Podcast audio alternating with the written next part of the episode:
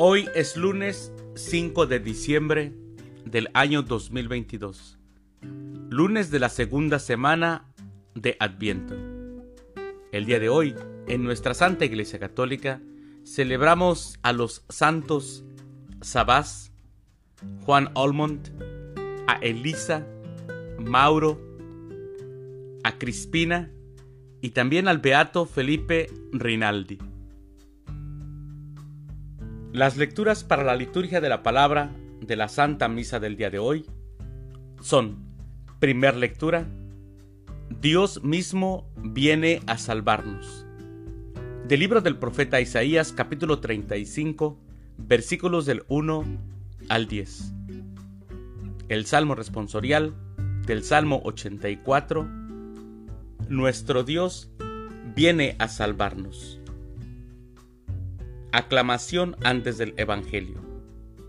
Aleluya, aleluya. Ya viene el Rey, el Señor de la tierra. Él nos librará de nuestra esclavitud. Aleluya.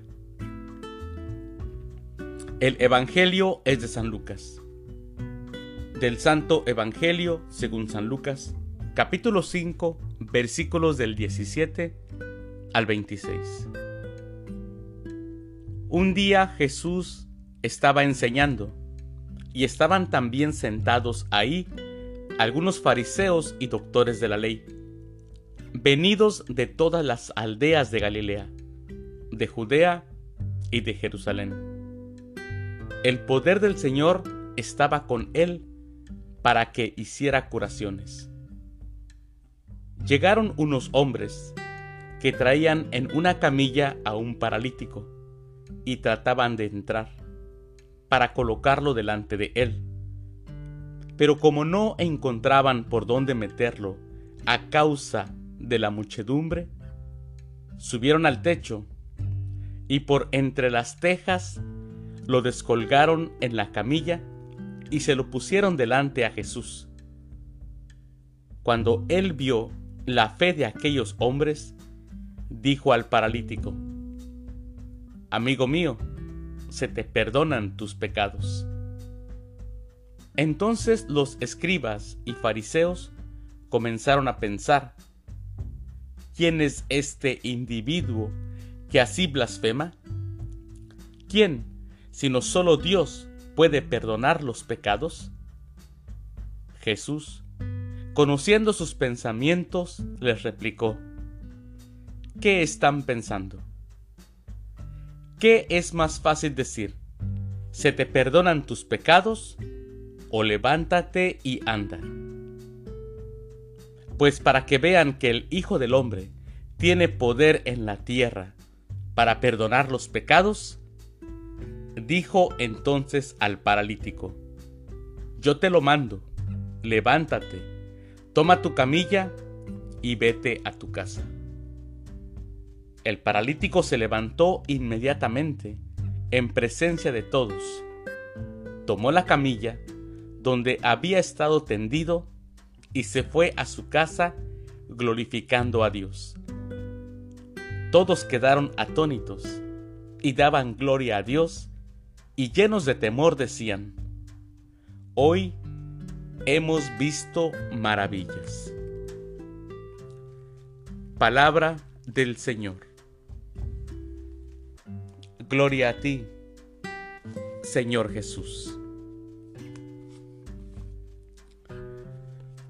Escuchamos en el Evangelio cómo Jesús le dice al paralítico, tus pecados te son perdonados. Con esta novedad Jesús provocó las reacciones de los que tenían sus corazones cerrados quienes de alguna manera ya aceptaban hasta cierto punto que Jesús era un sanador, pero que también perdonase los pecados, esto, esto era demasiado para ellos. Pensaban, no tiene el derecho de decir esto, porque solo Dios puede perdonar los pecados. Es que ellos no reconocieron a Jesús ellos nunca reconocieron a Jesús como el Hijo de Dios, como Dios mismo. Qué maravilloso ejemplo de sanación la que escuchamos el día de hoy. La acción de Cristo es una respuesta directa a la fe de las personas, a la esperanza que depositan en Él, al amor que demuestran tener los unos por los otros. Y por tanto, Jesús sana, pero no sana simplemente la parálisis. Y de eso, mis hermanos, todos tenemos algo. Todos estamos enfermos de alguna parálisis, no precisamente física, pero sí espiritual.